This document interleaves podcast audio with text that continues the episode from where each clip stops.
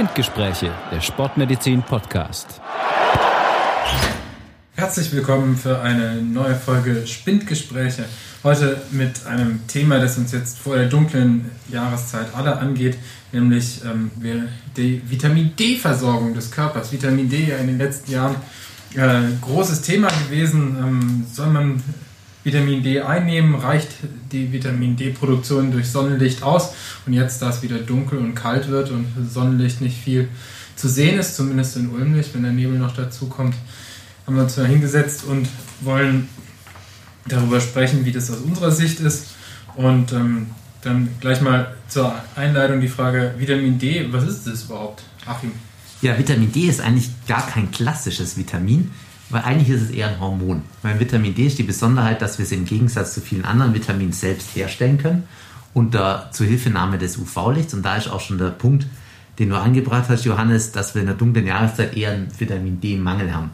Grundsätzlich ist Vitamin D sehr wichtig, weil es sowohl für das Immunsystem als auch für den Muskelstoffwechsel und das allgemeine Wohlbefinden, das wird oft suggeriert, eine Rolle spielt.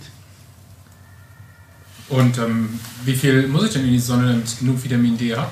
Also es ist so tatsächlich, äh, man kann sich geografisch eine Linie vorstellen zwischen Barcelona und der Toskana und die mal einmal rund um die Welt ziehen. Also, also da, wo wir schon mal nicht sind? Da, wo wir schon mal nicht sind, genau, alle unterhalb dieser Linie haben vom Breitengrad her eigentlich genügend Sonneneinstrahlung, dass sie ausreichend Vitamin D über die Haut synthetisieren können. Alle oberhalb dieser Linie, also auch wir in Deutschland, und da ist egal ob in Nord- oder in Süddeutschland, wir haben eher einen Vitamin D-Mangel. Grundsätzlich ist es so, dass die Sonneneinstrahlung nur sechs Monate im Jahr reicht, damit wir ausreichend Vitamin D synthetisieren können. Und das ist die Zeit von März bis ungefähr jetzt Oktober rum. Ja? Und wie lange muss ich dafür in die Sonne am Tag? Ja, das kommt ein bisschen auf den Hauttyp drauf an. Also je dunkler der Hauttyp, umso länger muss die Sonnenexposition sein. Je heller der Hauttyp, umso kürzer muss ich in die Sonne. Ja, das ist ja die, Dunkel, die Dunkelfärbung der Haut ist ja letztlich ein Schutzmechanismus die das UV-Licht auch abhält. Das heißt, je heller, umso mehr UV-Licht kann die Haut auch erreichen in den tieferen Schichten und Vitamin D synthetisieren. So als Faustregel haben wir ja hier in Deutschland überwiegend den Hauttyp 2 und 3. Ja, das sind so die Leute mit blauen, braunen Augen, dunkelblond, dieses berühmte Straßenköterblond, was Frauen immer sagen, oder braunen Haaren und so mittelbrauner Haut. Die brauchen in der Regel pro Tag ungefähr 15 Minuten Sonneneinstrahlung an ungefähr einem Viertel der Haut. Das heißt, Beine frei, Arme frei, Gesicht, Hände frei. Kurzum, kurzes T-Shirt, Hose, kurze Hose und ansonsten einfach in die Sonne. Und überwiegend, das ist auch noch wichtig, zur Mittagszeit. Das heißt zwischen 12 und 15 Uhr. Ist man vor 12 Uhr oder nach 15 Uhr in der Sonne, ist jeweils eine höhere Expositionsdauer wichtig. Also für den klassischen Bürotäter, der von 8 bis 16 Uhr im Büro sitzt, schon mal schlechte Karten, äh, ja. überhaupt selbst im Sommer seinen Vitamin D-Bedarf ja. zu decken. Und jetzt kommen wir in die, in die Winterzeit mit äh, Sonnenuntergang nach Zeitumstellung demnächst äh, irgendwo zwischen 17 und 18 Uhr. Ja. Stock, zappenduster. Keine Chance, ja. Oft kommt die Frage auf, kann man eigentlich am Autofenster oder im Bürofenster Vitamin D synthetisieren, also praktisch durch die Sonnen, durch das Fenster hindurch Sonnenlicht abbekommen. Sonnenlicht bekommt man ab, UV-Strahlen bekommt man nur sehr wenig ab. Kurzum, das reicht nicht. Man muss tatsächlich draußen im Freien sein. Auch wenn ich nicht die getönten Scheiben habe. Ja, auch dann nicht. Und wie ist es bei den Hallensportlern? Ich meine jetzt zum Beispiel, wenn ich jetzt an Handball denke, wie machen die das dann, wenn die ja eigentlich ja fast nie draußen sind und dann vielleicht noch im Büro arbeiten? Also die zusätzliche Vitamin D-Aufnahme im Sport ist weit verbreitet, auch vor dem Hintergrund. Wenn man natürlich Hallensport macht, hat man eher die Tendenz zum Mangelzustand man muss aufpassen, ja. Oft wird gesagt, wir hätten hier 80 Prozent hätten Vitamin D-Mangel. Man muss da unterscheiden zwischen tatsächlichem Mangel, was eine medizinische Diagnose ist, und einer unzureichenden Versorgung. Das sind zwei Paar Schuhe. Wir haben in Deutschland von der Deutschen Gesellschaft für Ernährung die Grenzwerte mit 20 bzw. 50 Nanomol pro Liter. Unter 20 Nanomol pro Liter ist es ein Vitamin D-Mangel unter 50 Nanomol pro Liter haben wir eher eine unzureichende Versorgung, weil die protektiven Effekte auf Skelettstoffwechsel, auf Muskelstoffwechsel eigentlich erst bei einem Wert von 50 Nanomol pro Liter zu tragen kommen, weswegen wir ja in der Sportmedizin das beispielsweise auch als Wert immer anstreben. Ja. Aber Hallensportler haben eher eine unzureichende Versorgung oder sogar einen Mangel, wenn sie eben unter diesem Grenzwert liegen. Aber das ist ja, gilt ja nicht nur für Hallensportler, weil die hellen Hauttypen, die draußen Ausdauersport machen und lange auch Rad fahren, ja oft ähm, wenn ich jetzt an mich selbst denke, Sonnencreme mit äh, Lichtschutzfaktor 50 verwenden, weil ich sonst krebsrot bin danach, dann produziere ich ja eigentlich auch kein Vitamin D mehr. Oder Richtig? Ist das falsch? Nein, das ist absolut korrekt. Es gibt da unterschiedliche Daten. Manche sagen, dass man einen Lichtschutzfaktor ab 7 schon nicht mehr ausreichend Vitamin D versorgt. Manche sagen, dass man bis zu einem Lichtschutzfaktor von 30 ungefähr noch vernünftig Vitamin D synthetisieren kann. Das ist ein bisschen umstritten, umstritten, aber ganz klar ist, Sonnencreme gerade in höheren Lichtschutzfaktor wirkt, ja, und wirken tut sie, indem sie die UV-Strahlen filtert und die UV-Strahlen sind das, was wir brauchen, ja. Also Ganz da beißen sich eigentlich die Empfehlungen. Ne? Einerseits müssen wir Sonnenschutz, Sonnencreme, Sonnenbrand vermeiden, gerade auch bei den Sportlern. Andererseits sollen sie auch noch Vitamin D produzieren. Richtig. Beißt sich dann. Und es ist immer auch die Empfehlung, gerade in der heißen Jahreszeit die Mittagssonne zu meiden für Vitamin D und diese 15 Minuten Empfehlung bei einem Viertel der Haut, äh, bei 15 Prozent der Haut. Das ist dann das, was wir ja eigentlich genau für die Mittagszeit aussprechen. Ja? Das ist so ein bisschen schwierig, ja klar. Es gibt so diese in der Dermatologie diese minimale Erythemdosis, das heißt, das ist diejenige Zeit, bis zu der ich in, also oder anders formuliert, das war jetzt unklug ausgedrückt, das ist die Dosierung, die dazu führt, dass ich eine Hautrötung bekomme durch die Sonne, mhm. aber keinen Sonnenbrand. Und wenn ich dieses erreicht habe, dann habe ich ungefähr so als Faustregel knapp 20.000 internationale Einheiten Vitamin D synthetisiert. Es dürfte aber schwierig werden, diesen Zeitpunkt abzupassen, ohne Richtig. tatsächlich nachher den Sonnenbrand zu haben. Wenn man sich im Sommer so umschaut, gelingt es ja praktisch keinem. Ja. ja, aber das ist ein heißes Thema und Vitamin D ist auch sehr gehypt. Ja, da gibt es ganz viele, gerade im Internet, teilweise auch krude Theorien, wofür Vitamin D alles gut ist. Also ist ein Riesenmarkt, auch die Zahlen der verschreibungsfreien Präparate Vitamin D, der Marktführer sind ja die klassischen Vigantoletten, die sind explodiert. Ja? Das muss man einfach sagen, die haben sie in den letzten Jahren nahezu also verdoppelt. Also können wir es eigentlich als Modevitamin im Moment Absolut. bezeichnen? Also ich kenne ja Vitamin D noch, äh, da denke ich immer erst an Rachitis. Also ja. die Unterversorgung bei kleinen Kindern, die zu Knochenfehlbildungen führt, das sieht man ja heute praktisch nicht mehr. Ja, das ist richtig. Das liegt auch daran, wenn man natürlich den Kindern frühzeitig Vitamin D gibt, weil gerade auch Säuglinge und Frühgeborene natürlich nicht in die Sonne sollen. Und die bekommen da in der Regel meistens so um die 400 Einheiten Vitamin D. Aber das ist genau der Grund. Ja, bekommen, also da gibt man den, den Säuglingen dann Nahrungsergänzungsmittel oder wird Babynahrung damit angereichert? Weißt das du das? Also so, jetzt nur so aus Eigeninteresse. Von der Babynahrung her weiß ich es nicht. In der Gesellschaftsempfehlung, also in der DGE-Empfehlung steht es so drin für die Säuglinge. Ja. Also ich kann es ja von meinen Kleinen sagen, also mein Kleiner, der musste dann jeden Tag so ein bisschen was nehmen und das hat ja. er aber flüssig dann mal zu sich genommen. So Tropfen hat er so Tropfen, ja, genau. Ja. ja. gut zu wissen. Das ist eben für diese Rachitis-Prophylaxe, das sind diese Kinder, ja, die dann diese O-Beine entwickelt haben, als man noch unter Tage gearbeitet hat und das sind so diese Krankheitsbilder von damals. Das war ja vielleicht an dir ein Mangel, ja.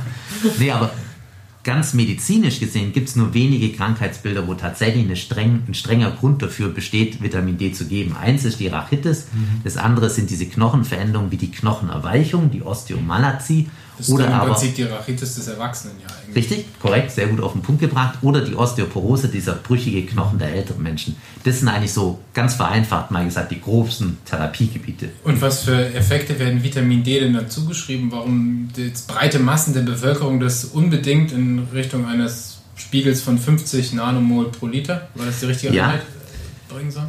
Ja, ungefähr, genau. Also ganz vereinfachen kann man sagen, es gibt eine gute, es gibt so eine mittlere und es gibt ganz schlechte Beweislage für viele Gebiete. Eine gute Beweislage, dass Vitamin D was bringt, ist bei den älteren, gebrechlichen Menschen, die keine ausreichende Sonnenexposition haben, weil die älteren Menschen, gerade wenn sie jetzt zum Beispiel in einem Pflegeheim wohnen oder bettlägerig sind, gar nicht an die Sonne kommen. Zusätzlich erschweren kommt noch hinzu, dass ältere Menschen das Problem haben, nicht mehr ausreichend Vitamin D selbst synthetisieren zu können, weil die Vitamin D-Synthesefähigkeit des Menschen im Alter abnimmt.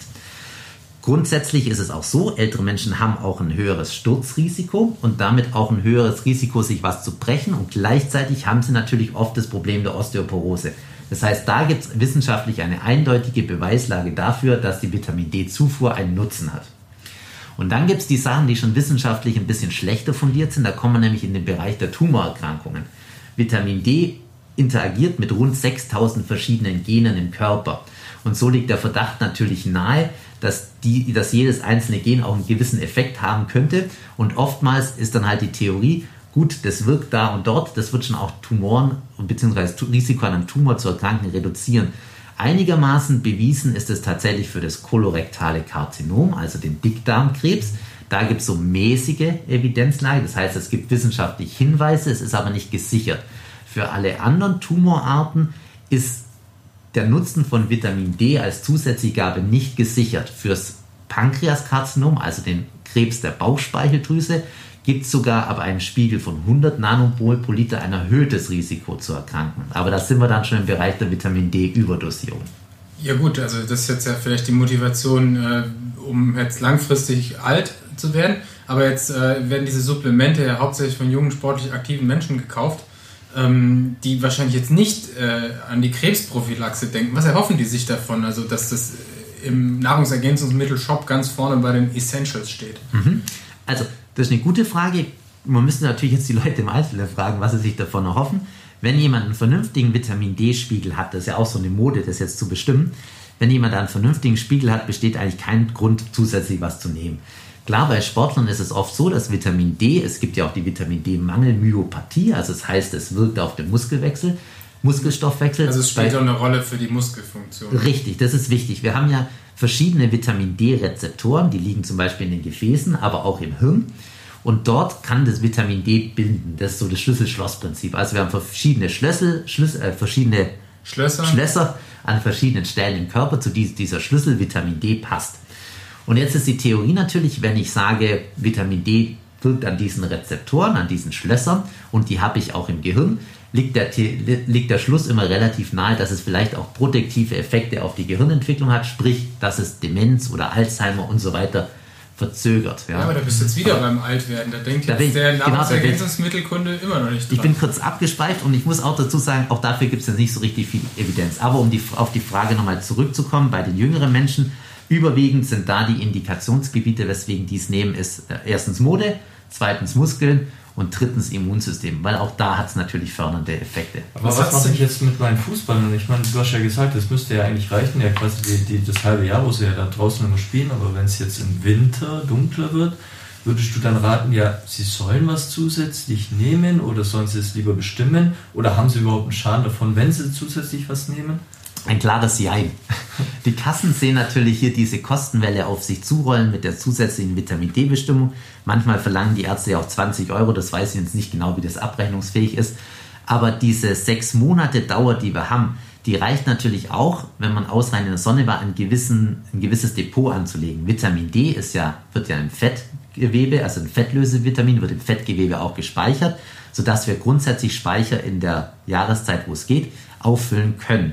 Nichtsdestotrotz haben natürlich viele Menschen trotzdem einen Vitamin D-Mangel bzw. unzureichende Versorgung. Jetzt kommen wir zu den Fußballern.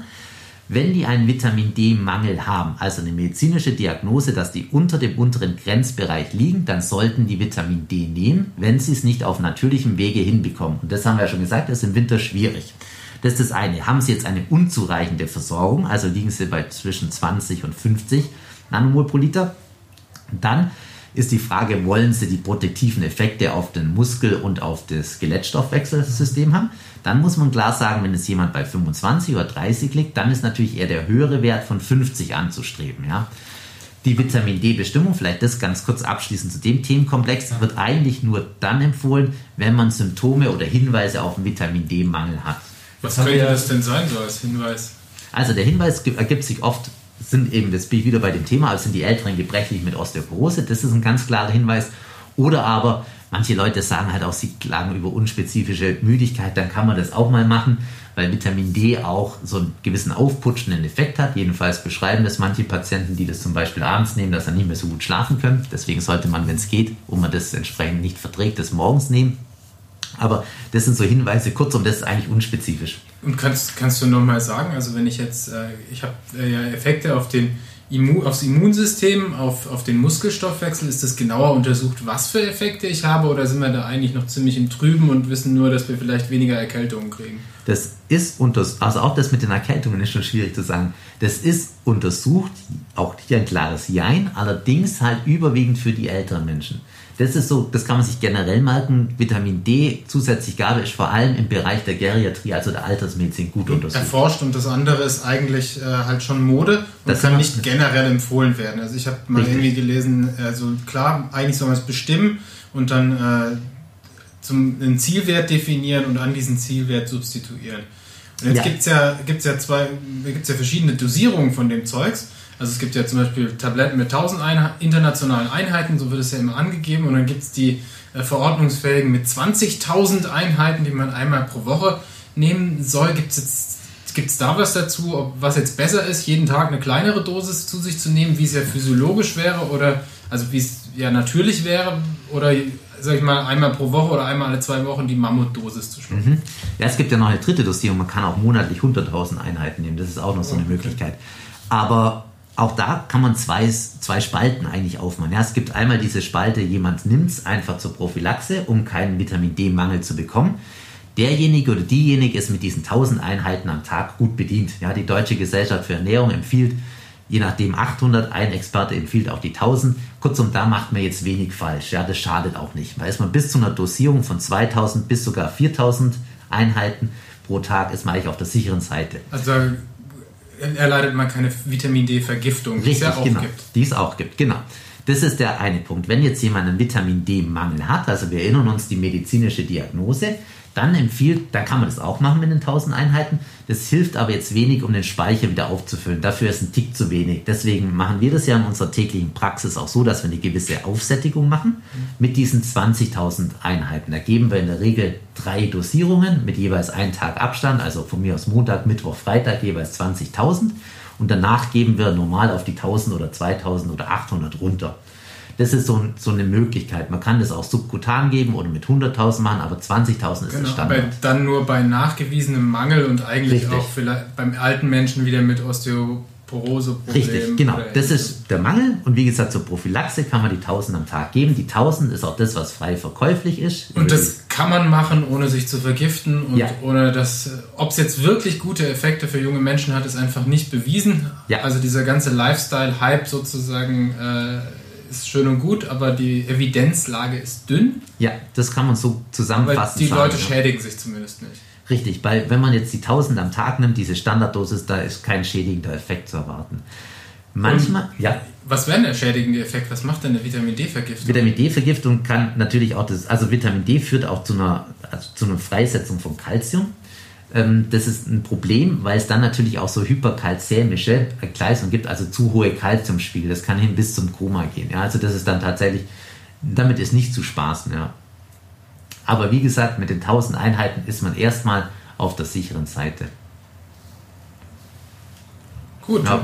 können wir ja eigentlich, also können wir erstmal festhalten, äh, Vitamin D für den alten Menschen gut untersucht und wichtig. Ähm, als äh, Nahrungsergänzungsmittel für den jungen Menschen aufgrund seiner ähm, Effekte für Immunsystem, Knochenstoffwechsel, Muskelstoffwechsel äh, wahrscheinlich vorteilhaft, aber so richtig sicher ist es nicht. Aber man macht auf jeden Fall keinen Fehler, wenn man im Winterhalbjahr ähm, mit den frei verkäuflichen Dosierungen substituiert. Würdest du es so Ja. unterschreiben? Oder? Würde ich so unterschreiben, ist natürlich vereinfacht, aber das müssen wir in dem Format auch machen. Das soll ja für eine breite Masse sein.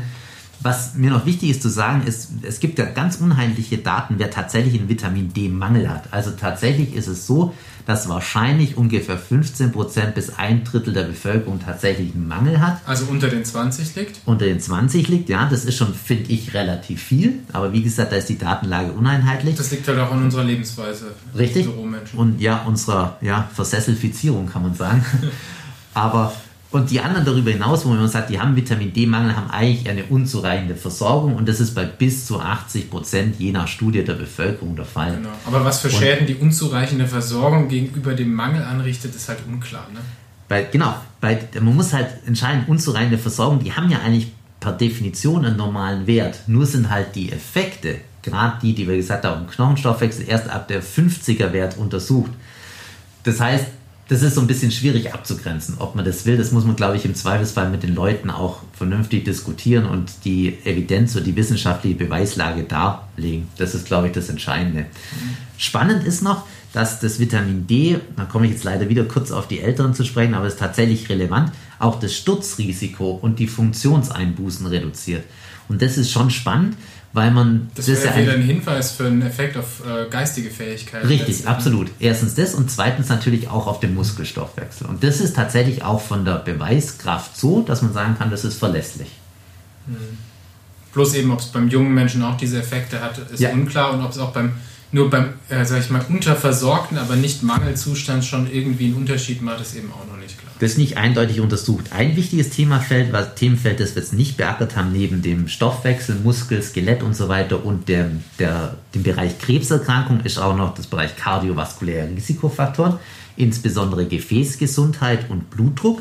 Auch da ist die Beweislage für Vitamin D unzureichend, das muss man so sagen. Es gibt Hinweise, dass es einen Effekt haben kann. Was für, also in welche Richtung? Genau. Wir haben ja in der kardiovaskulären Medizin, also Herz-Kreislauf-System, das Problem der Arterienverkalkung. Ja, diese Arterienverkalkung, diese Ablagen, die sie bilden, können aufreißen, können verstopfen, einen Herzinfarkt machen, Schlaganfall. Das ist, glaube ich, relativ bekannt. Und die Hypothese ist, dass Vitamin D durch antientzündliche Wirkung, also es setzt beispielsweise ein entzündungsförderndes Molekül des TNF-Alpha herab und fördert antiinflammatorische, also gegen die Entzündung gerichtete Moleküle wie das Interleukin 10. Und die Theorie ist, dass dieser antientzündliche Effekt auch gleichzeitig diese Plaquebildung, also diese Ablagerung in den Gefäßwänden reduziert oder verlangsamt.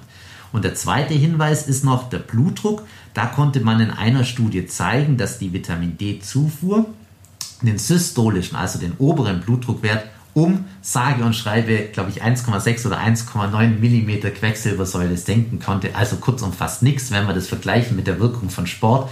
Da sind wir, glaube ich, bei regelmäßigem Ausdauersport im Bereich 10, 15 mm Hg. Ne? Also das nur zusätzlich, auch da ist die Beweiskraft eher dünn. Okay. Also gibt Hinweise. Genau, gibt Hinweise. Aber der, auch Vitamin D, also quasi nicht der die eierlegende Wollmilchsau und die Tablette für alles. Leider nicht. Man wird sich das natürlich wünschen. Das ist natürlich auch super schick zu sagen, man substituiert das Sonnenvitamin und ist dann vor Krebs, vor Diabetes, vor Herz-Kreislauf-Erkrankungen. Super, das ist natürlich mega schick und deswegen kann ich auch verstehen, dass es da so einen also Hype gibt. Besser Sport an der Sonne, weil dann hat man äh, beide Effekte. Die, ja, das die, ist die 10 mm äh, Quecksilbersäule durch den Sport und die 1, irgendwas durch Vitamin D und dann Genau, ich glaube, das, ist, das ist wahrscheinlich, man müsste jetzt die Effekte wissenschaftlich vergleichen, aber das ist eine probate Herangehensweise zu sagen, dann mache ich halt die 15 Minuten Sport am Tag in der Sonne zur Mittagspause oder in der Mittagszeit. Wenn die Sonne scheint, bin ich da auf der sicheren Seite. Aber wie gesagt, es ist über die Wintermonate nicht einfach. Okay, dann habe ich eigentlich nur noch eine Frage zum Vitamin D. Und zwar kann ich irgendeinen Fehler bei der Einnahme machen? Muss ich es mit irgendwas einnehmen? Also zum Beispiel vom Eisen wissen wir ja, dass wir es nicht mit Magnesium einnehmen. Mhm. Ähm, was machen wir mit Vitamin D? Müssen wir da was beachten? Dass der Darm es aufnimmt? Ja, auch da müssen wir wieder gucken, was wir machen. Ähm, zum einen haben wir natürlich, wenn jetzt jemand tatsächlich Probleme mit dem Knochenstoffwechsel hat, dann empfiehlt sie natürlich nicht nur das Vitamin D zu geben, sondern zusätzlich auch Kalzium. Weil wir natürlich wollen, dass das zusätzliche Kalzium durch Vitamin D in den Knochen eingebaut wird und diesen stärkt. Dann ist die Frage, brauche ich da vielleicht sogar noch Vitamin K2 dazu? Weil das Vitamin K2 dazu führt, dass das Kalzium an den Ort, wo es gebraucht wird, in dem Fall den Knochen, transportiert wird. Ja? Das ist so der Bereich Knochenstoffwechsel. Wenn wir jetzt das ganz normale Vitamin D nehmen, dann empfiehlt sich oft die morgendliche Einnahme, einfach wie bei fast allen Medikamenten mit einem, mit einem halben Glas Wasser sitzend und dann einfach runterschlucken oder die Tropfen trinken, was auch immer. Wie gesagt, Vitamin D kann so gewisse ja, antriebsfördernde oder ja, aufputschende Wirkung haben. Also aufputschen ist übertrieben, aber so ein ganz geringer Effekt.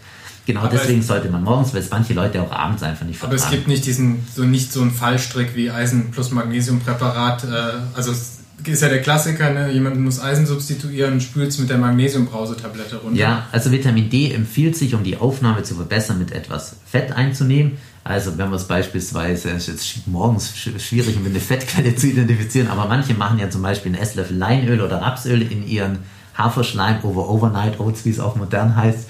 Und äh, das kann man zum Beispiel machen. Oder, okay. oder, oder, man kauft sich keine Tablette, sondern nimmt den Lebertran, wo der Vitamin ja, D schon drin ist und das ist auch ein wichtiger, nimmt den Löffel Lebertran. Genau, Vitamin D und Nahrung ist vielleicht auch ein wichtiger Punkt. Grundsätzlich, das ist auch so ein Lieblingswort von mir in dem Zusammenhang, grundsätzlich kann man sich merken, nur 10% des Vitamin D-Bedarfs können über die Nahrung gedeckt werden. Und du hast schon das Beispiel Lebertran genannt. Das ist ein gutes Beispiel, weil Vitamin D vor allem in fetthaltigen Fischen enthalten ist. Lachs, Makrele, Hering und so weiter, ist jetzt auch nicht das, was man zum Frühstück oder generell viel isst. Reicht auch nicht. Ne? 90% ist Haut, 10% ungefähr Nahrung. Aber um die Frage zu beantworten, ja, am besten mit einer, mit einer Fettquelle. Ich persönlich, das darf ich nicht laut sagen, aber ich präferiere ja da ein Stück Schokolade dazu. Dunkle oder helle?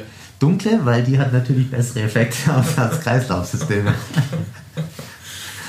Gut, das ist ja dann eigentlich ein gutes Schlusswort für dieses Thema und diesen Ausblick zu Vitamin D. Vielen Dank, Achim, Sebastian, Gerne. für diese Folge. Wenn ihr Fragen an das Team von Spindgespräche habt, dann äh, lasst uns die gerne zukommen. E-Mail-Adresse findet ihr in den Show Notes, wenn ihr mal Anregungen habt für Themen, die wir bearbeiten sollen oder ähm, noch Fragen offen geblieben sind zu Vitamin D, wo bei mir jetzt gerade keine mehr einfällt. Ansonsten äh, schaut, dass ihr zumindest in der Mittagspause an die Sonne geht und äh, bis zum nächsten Mal. Ciao!